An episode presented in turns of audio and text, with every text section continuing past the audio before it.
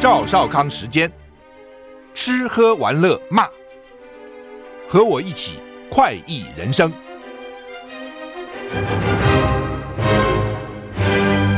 我是赵少康，欢迎来到赵少康时间的现场。台北股市跌十四点啊，台股昨天跌了一百一十八点，美股昨天也跌哦，不过还好了啊。开始我看这个睡觉以前去看，哇，跌好惨。道琼跌三百多点哦，纳斯达跌两百多点。不过现在看好像好多了，道琼只跌一百五十八点呢，只有原来的一半不到啊。所以道琼跌零点四五个百分点，纳斯达跌零点七九个百分点，S M P 五百跌零点四二个百分点，费城半跌费半跌一点六个百分点。欧洲三大股市都跌啊，德国跌比较多，跌一点一个百分点。台股现在跌八点。呃，天气是怎样啊？中中南部天气还是不稳定哈，容易有短延时阵雨或雷雨，并有局部大雨。那也有可能南部地区出现豪雨哈，主要呢集中在中南部沿海地区。呃，因为连日降雨哦，山坡可能都已经松动了土壤哈，所以呢没事，你少往山区去跑去活动哈。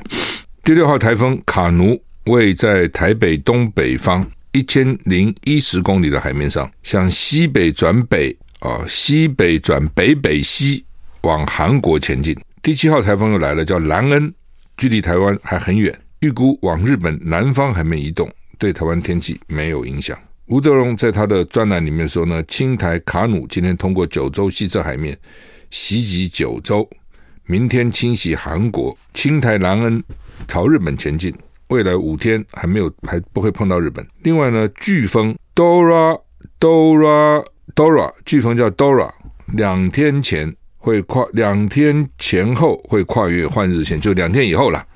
两天前后，看我吓一跳，又是两天前呢，那天还没来嘛。两天前后就是大概两天会跨过换日线，作业上会被编为第八号台风。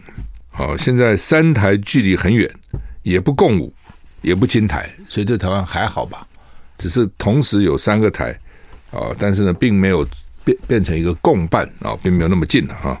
吴德荣说，今天到礼拜五，今天礼拜三嘛，到礼拜五西南季风略减弱，水汽多，天气不稳定。礼拜六、礼拜天水汽减，还是不稳定。下礼拜一、礼拜二水汽再增加，降为降雨范围扩大，所以看起来天气都不是很好。只是有的时候这个水汽多一点的时候，水汽少一点。台股现在跌二十五点啊。美国前次卿啊，这国务次卿啊。克拉克克在访台湾，川普任内主管经济、成长、能源跟环境的国务次卿克拉克将于今天到十二号再度访问台湾，跟台湾资深政府官员、科技产业跟学术领袖会晤。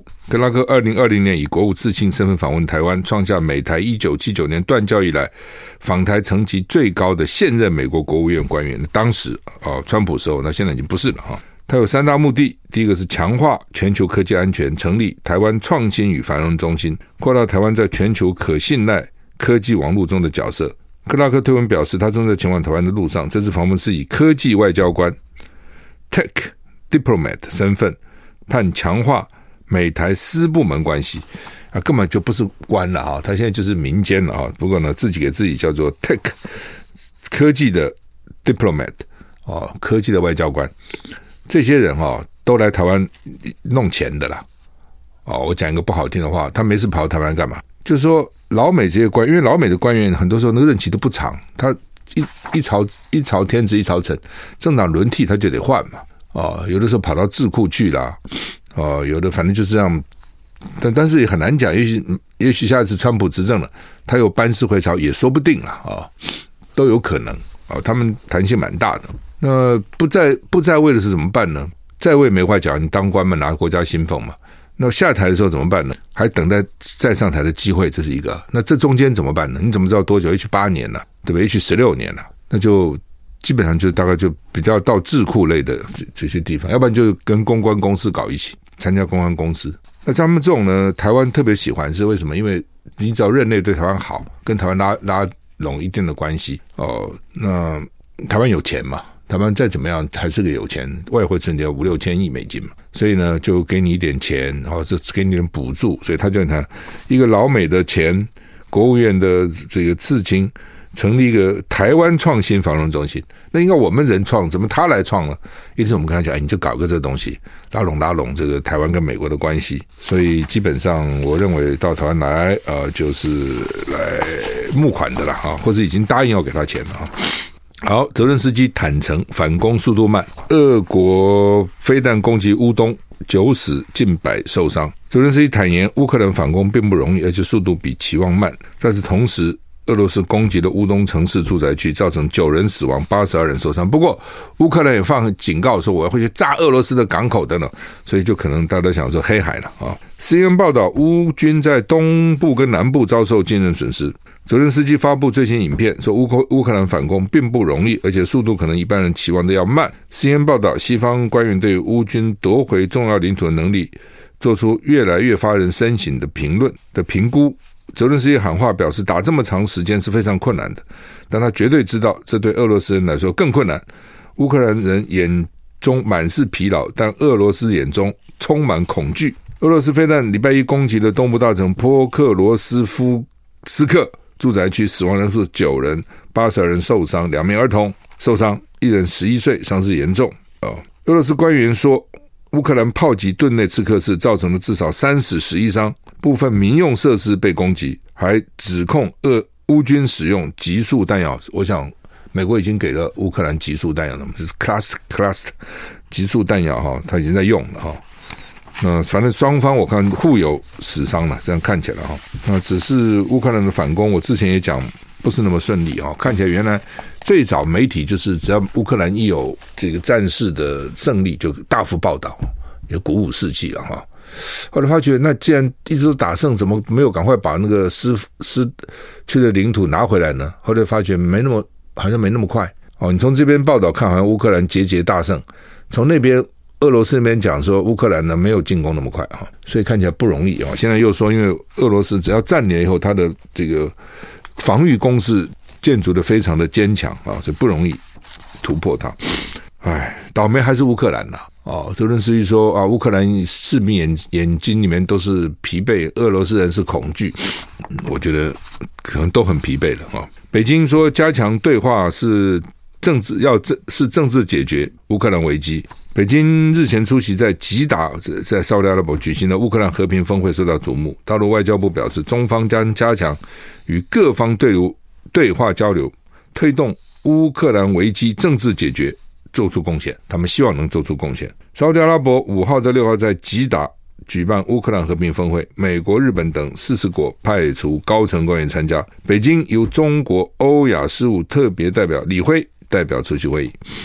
大陆外交部昨天晚上刊出不具名发言人答记者问，表示李辉跟各界广泛交流，然后呢表达中方立场，希望呢政治解决乌克兰危机。那各方充分肯定中方为了劝和促谈发挥积极作用，因为这样大国才比较容易去谈呐，那小国怎么去谈呢？外交部发言人说，中方将继续在关于政治解决乌克兰危机的中国立场文件基础上，加强跟对各界对话交流。也是不容易的哈，怎么谁要退嘛？现在就问你谁要退嘛？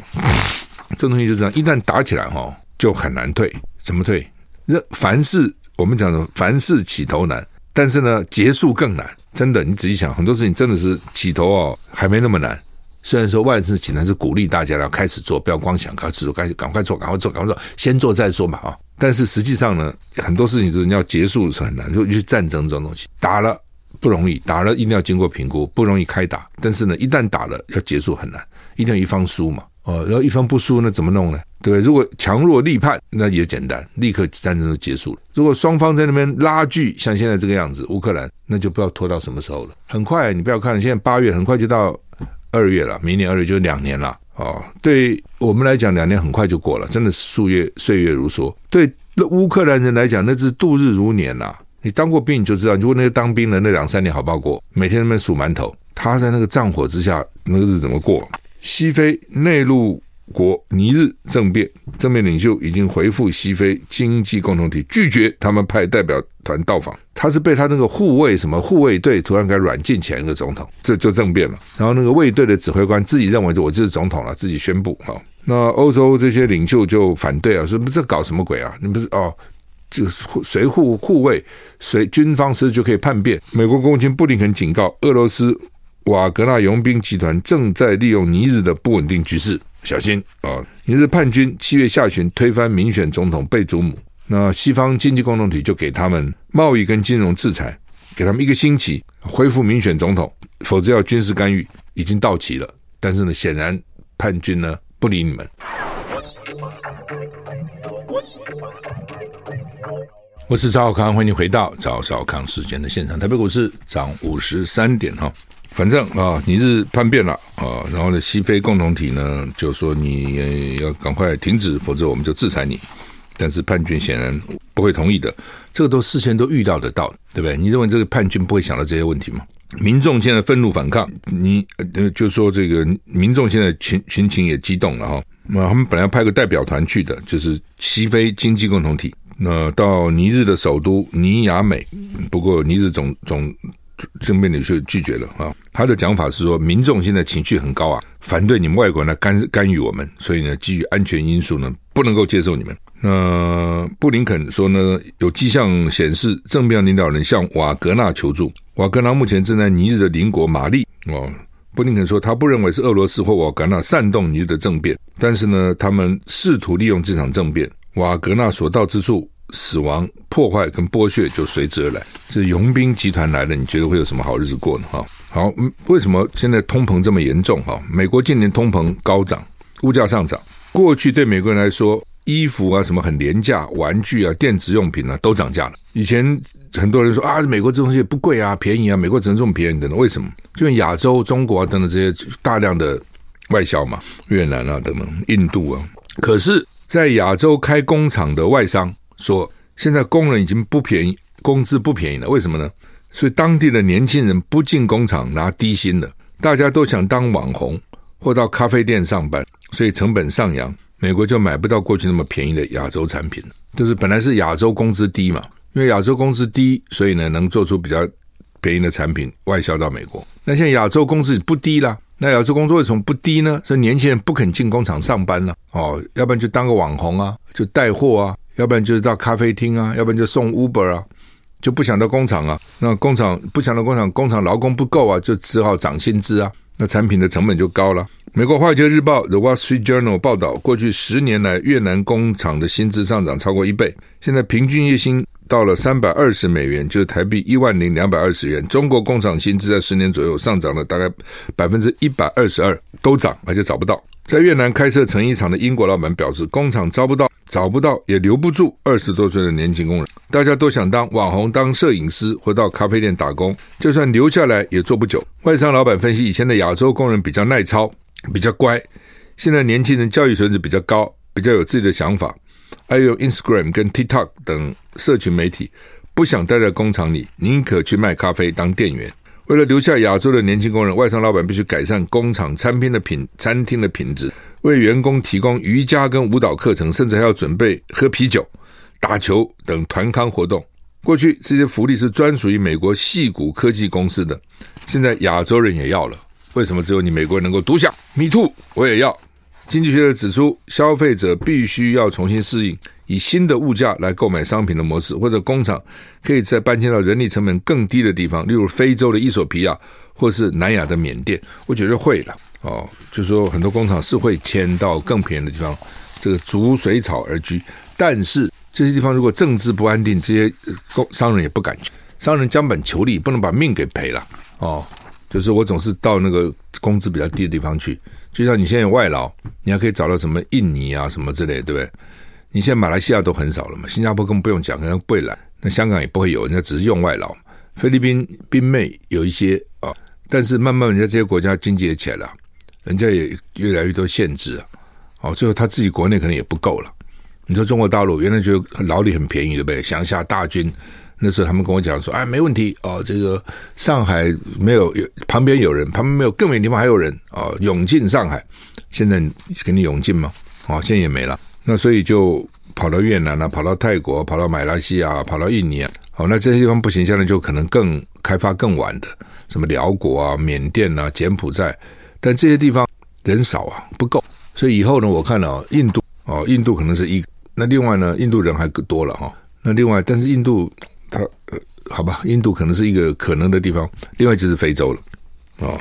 好，那么韩国警方及国会表示说，首尔多名公务员收到可疑电子邮件，要求在今天下午以前杀掉最大在野党党魁李在明，否则将引爆设在首尔市某个图书馆内的炸弹。都是跟电影演的一样啊。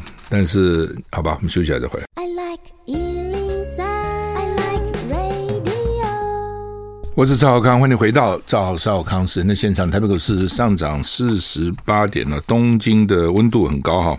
那猛暑日，他们的猛暑日呢，标准是三十五度摄氏哈。如果到了三十五度，就叫猛暑，人家讲猛虎，苛政猛于虎，是猛暑。今年累计有十七天超过三十五度，改写二零二二年十六天的记录，创下一八七五年以来的观测史的新高。日本把四十三十三十度以上称为真夏日。真夏天，三十五度以上称为猛暑日。那七月东京出现十三天猛暑日，刷新七月的记录。八月连续三天出现猛暑日啊！那如果到了四十度叫什么？真的，你不要笑，不可能哦！全世界越来越可能哈。我前天晚上去看了那个欧本海默了哈。那在我们家附近的梅花戏院，梅花戏院其实还不错啊，也方便，小小的。可是呢，这个通常卖座我很少看它全满啊。呃，礼拜一晚上去也没满，大概一半，了不起一半，算是多了。不，他一天只演两场，下午一场，晚上一场，很多剧院都在演了啊，还不错哦。本来我想三个钟头零一分会不会太长了？现在电影看两个钟头都很累了，还看三个钟头，还不错，拍得不错啊。像这种比较像有一种自传型的纪录片，要拍得好是不容易哦，所以他还算是不不错，而且剧情也并不复杂哈。那当然，他播出来是三个小时零一分钟，我不知道原来到底拍了多长，他一定会剪啊剪啊剪啊。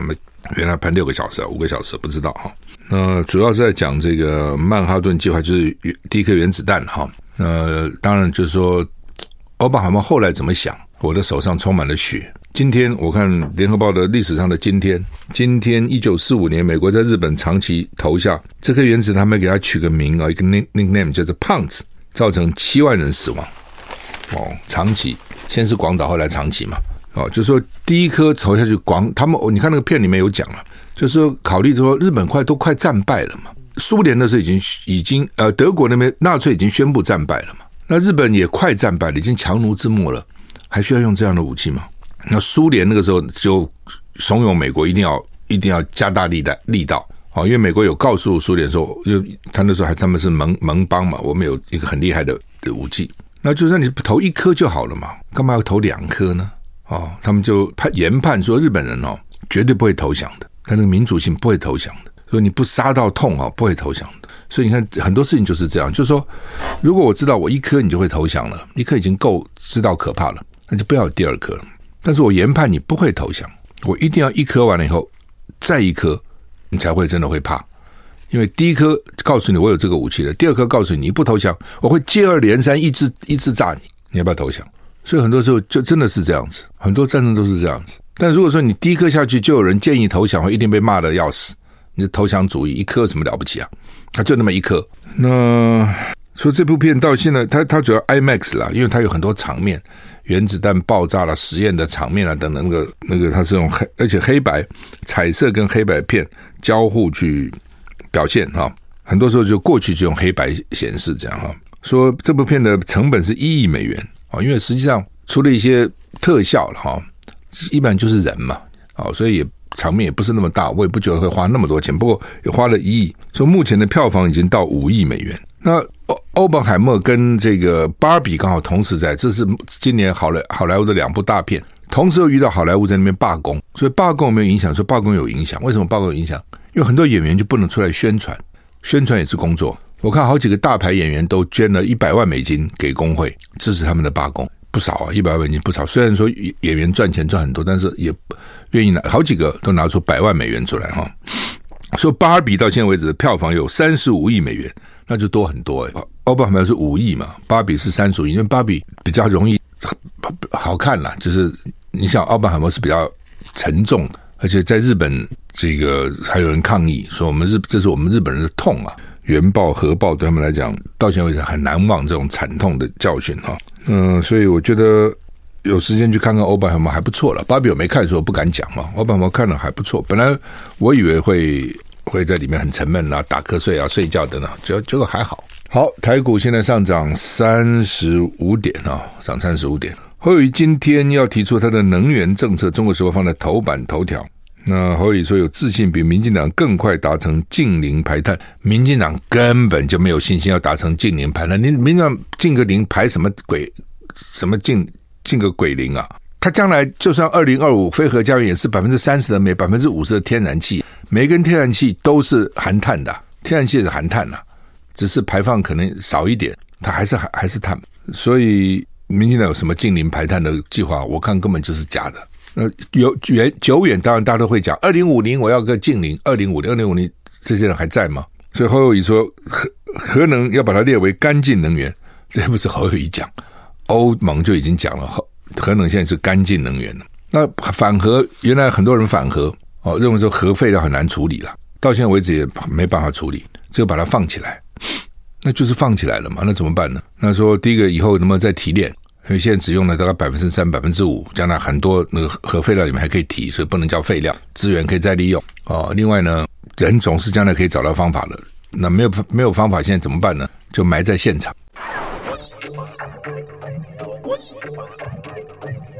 我是赵少康，欢迎回到赵少康神的现场。台北股市现在上涨三十点哈。好，那么。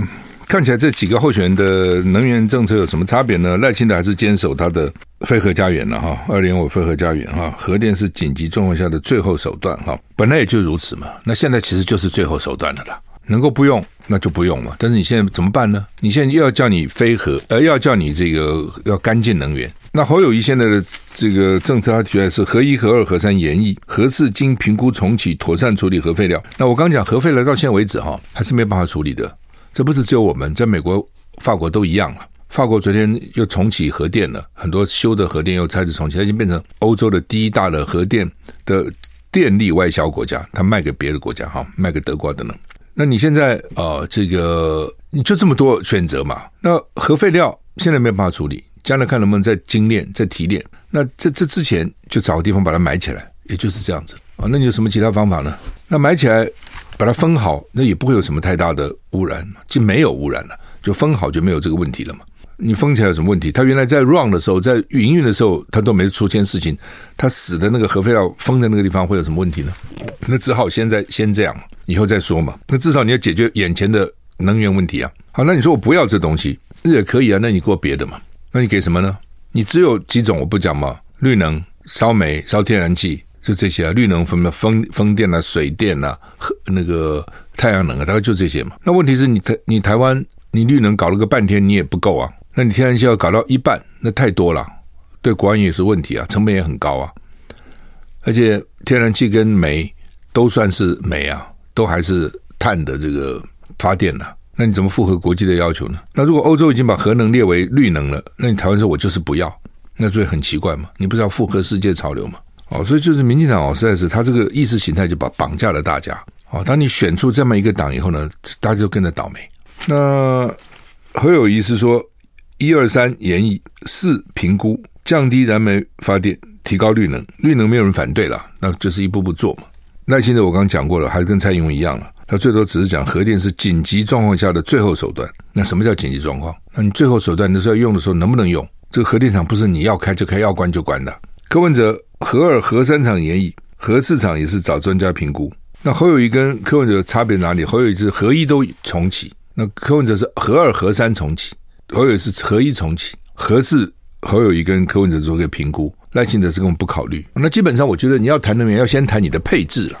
这是我跟他们讲，你要配置。什么叫配置呢？就是你到底什么要占百分之多少了？就像我们投资一样，谈资产配置嘛。你这个股票占你百分之三十，公债占你百分之二十，现金占你百分之三十，哦，然后呢，什么房地产什么占你百分之二十，或或者反正随便，就你每个人不懂得自己的配置嘛。同样的能源也是嘛，你核电占多少，绿能占多少，这个火力燃煤占多少，燃气占多少，水力占多少，这这你就先讲讲好你的目标。那蔡英文的目标就是核电零，天然气五十趴，煤三十趴，绿能二十趴。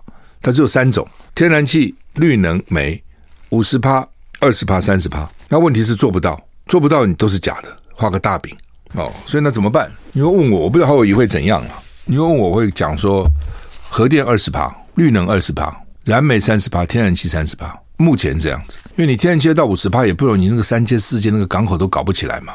那等到你将来天然气如果价钱比较低，而你的设备也够了，那你再降低煤啊，比如说天然气四四十帕，煤二十帕，或是说绿能将来可以到三十帕，那这时候你煤就不用三十帕变二十帕，这都可以的。只是目前来看，因为为什么讲说核能二十趴？因为核一、核二、核三、核四加起来就是二十趴哦。一座发一座核电厂大概是一百万千瓦发电量了，大概了哦。所以你一二三四。五六就是一二三就有六部机嘛，就六百万千瓦了，差不多这样。然后核四稍微大点也差不多了，大概八九加起来大概八九九百一千万千瓦，大概在你的现在能能源的二十趴哦。我觉得这样的话比较比较平均了哦，不要说这这个所有的东西都放在一个口袋里，万一这边出了事情，那边还可以来来救援嘛。那不知道，我觉得侯友谊会怎么样啊？现在不知道啊，他下午今天会提出来了啊。台湾出口连十一黑哦，大陆连三黑，大陆经济也很不好哦。大陆经济不好，拖也拖这个影响了台湾的经济，因为台湾经济跟大陆还是很密切嘛。哦，所以我们之前就讲说，大陆经济不好，你不要幸灾乐祸，到时候也会影响到我们。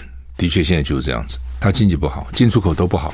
那它为什么会不好？哦，原因很多了哦，但主要可能就是第一个，美国制裁他们，不要认为没效，你看还是有效的，这是第一个。因为他自己当时的清零政策哦。再加上他们这个政治挂帅，好等等哦，反正各种原因呢。I like 103, I like radio。我是赵少康，欢迎回到赵少康时间的现场。台北股市涨四十六点哈。好，那么经济看起来，诶，今年台湾要保二的不容易啊，有人说甚至保一都有问题哈。那现在预测大概还是一点五了哈，GDP 成长哈，不过。外面的经济并不好哈，我的了解其实并不好。有些服务业、餐饮业目前是还不错了哈，可是外销真的是很不好哈。好，联合报的头版头灯呢叫做“学生吸大麻越来越严重”啊，嗯，因为在美国很多州都开放大麻了，荷兰原来是开放的，后来泰国也开放了，所以到荷兰比较麻烦，到泰国很容易嘛，所以很多人到泰国去，去泰国观光旅游又发达哦，那去吸吸吸觉得很过瘾，回来怎么办？他们说网络上很容易买啊。那到底会不会上瘾呢？有不同的讲法哦。我看到目前今天报道，大概就是说，越年轻是越容易上瘾，看来是这样子，因为他可能还在发育啊，头脑啊还没有完全发育完成，但是容易受到影响。那大大麻造成大脑大脑的血清素、多巴胺这个腺上素调控异常，所以说会有些人有幻听、幻觉哦，这个思觉失调等等啊，比人家一般的高了哈。哎，这东西就是，如果说你是那种病到最后，比如癌症病病人到最后很痛或者很不舒服哦，那也许就所以美国为治疗性的大麻，美国是最先开放的哦。开开始的时候还并没有开放这个娱乐性大麻啊。那但是我觉得这个趋势可能不容易阻挡了哦，因为你知道，只要美国一开放，它一定会影响到全世界的哦。原来最早是欧洲就荷兰开放，所以我知道有些艺术家的呢儿子抽。爸爸只好为了儿子搬到荷兰去，免得在其他人被抓啊！就中国有些艺术家、画家在欧洲很有名的，就搬到欧洲去哈，搬到这个荷兰去哈。那每个国家政策不同吧哈，就是有些国家觉得我既然进进不了你，我就开放；有的国家说我一直进一直进啊，那你越近，那个它的毒品的价钱一定越高嘛，然后黑道一定就出来了嘛，黑白两道一定勾结，是反正就这个样子了哈，一定是这样子。所以到底该怎么样？怎么样的选择？都不容易了哈，我觉得可能这个还是要做一些研究，到底它会不会会不会上瘾？我以前听说是不会上瘾哦，以前我一认识的人在美国抽啊等等，后来他们就说回台湾不抽就不抽了。不也许可这件事成人大人，小孩是不是有另外的这个状况？我觉得应该要理论上应该有不少的论文、不少的研究才对。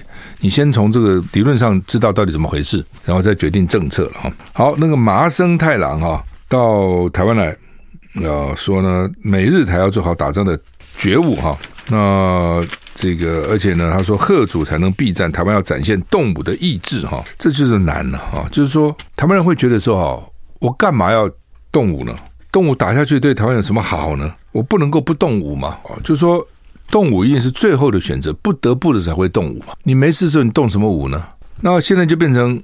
美中台，美国就认为是老共呢想把台湾拿去，老共就认为呢，美国在中间呢鼓励台湾独立，去跟老共作对。那日本基本上是跟着美国走，那日本日本也担心，如果台湾被老共拿去呢，那日本将来也蛮麻烦的。那么近，首当其冲啊，讲的都没错。呃，老共如果能够轻易把台湾拿去，那他为什么不拿呢？但是如果说要费九牛二虎之力哦，然后呢死伤惨重，国际又制裁大陆，我觉得他也会考虑吧，他也不会不会叫如此冲动吧。所以我我常常一直觉得说，你两岸如果和平相处，对不对？你不要天天去想独立，独立他不能容忍嘛，这个没办法事情嘛，他怎么容忍你呢？你不要去想独立，你不要去惹他，不要刺激他，让他找不到借口打你哦。那他没事，他可能也。也觉得干嘛打你？他可能要付出。你看他现在经济也不好啊，连三黑啊，好几个房地产公司哦，大的，都蛮惨的哦，都这个这个受到很大的很大的这个有的倒闭的，有的已经比如说万今天中国时报万达副总裁涉贪被带走哦，碧桂园财务危机，碧桂园是很重要的一个建设公司，而且在大陆名声还不错的，等等等等。就是财务转不动的了，就大陆经济不好，经济不好，房地产就转不动嘛。很多时候不是我没有资产，我有资产了，资产负债表我可能还是正的。黑字倒闭，人家是红字倒闭，我有负字负数我才倒闭。黑字是说我没有负数啊，也会倒闭。就是你的 cash flow 做生意，我们才要看那个 cash flow，你手上的现金够不够周转？现金不够周转就蛮惨。你说我有这么多房地产呢、那房地产怎样？你变得了现吗？我现在利息叫你付完就付不出来啊！哦，这是黑字倒闭。现在有些建设公司可能会面临这样的一个问题哈。好吧，这个台湾要展现动武的意志啊，就是说你要为什么啦？才能我们讲为何这样？为谁而战嘛？哦，假如说我全台湾都是我要独立，我就是要建立一个新而独立的国家，像民进党讲，那这时候你老公打我就跟你拼啊，这是一种。那假如台湾大家并没有想要变成一个新而独立的国家，觉得我们这样也蛮好的。哦，干嘛一定要去独立冒打一仗呢？那这时候你就不会有打仗的意志嘛？你做一个目 目的哦，所以台湾的台湾的问题在这里说，台湾的民众有不同的想法，所以就很难一心一德、同心同德，不容易的。那所以你说怎么样有个打仗的意志呢？那所以反对台独，就那你台独人自己去建立一个军队，自己去打仗，我们不给你打，为什么？因为我根本不认同你的理念嘛。你没事，好好好的没事，你干嘛去没事找事呢？哦，类似这样哦。很多时候真的这样，像英国的时候非要脱欧不可，脱了以后，现在大家后悔了。现在超过一半人其实后悔的，觉得现在经济也很糟，各方面都很麻烦。那进出要进出欧欧洲其他国家也都很麻烦哦，特别对年轻人哦，这是很麻烦的哦。好吧，工总又说五缺啊，怎么办呢、怎么办呢？哈，那说要召开两岸国事会议，蔡英文才不会给你开这东西呢哈。那这工总反正讲他的哈。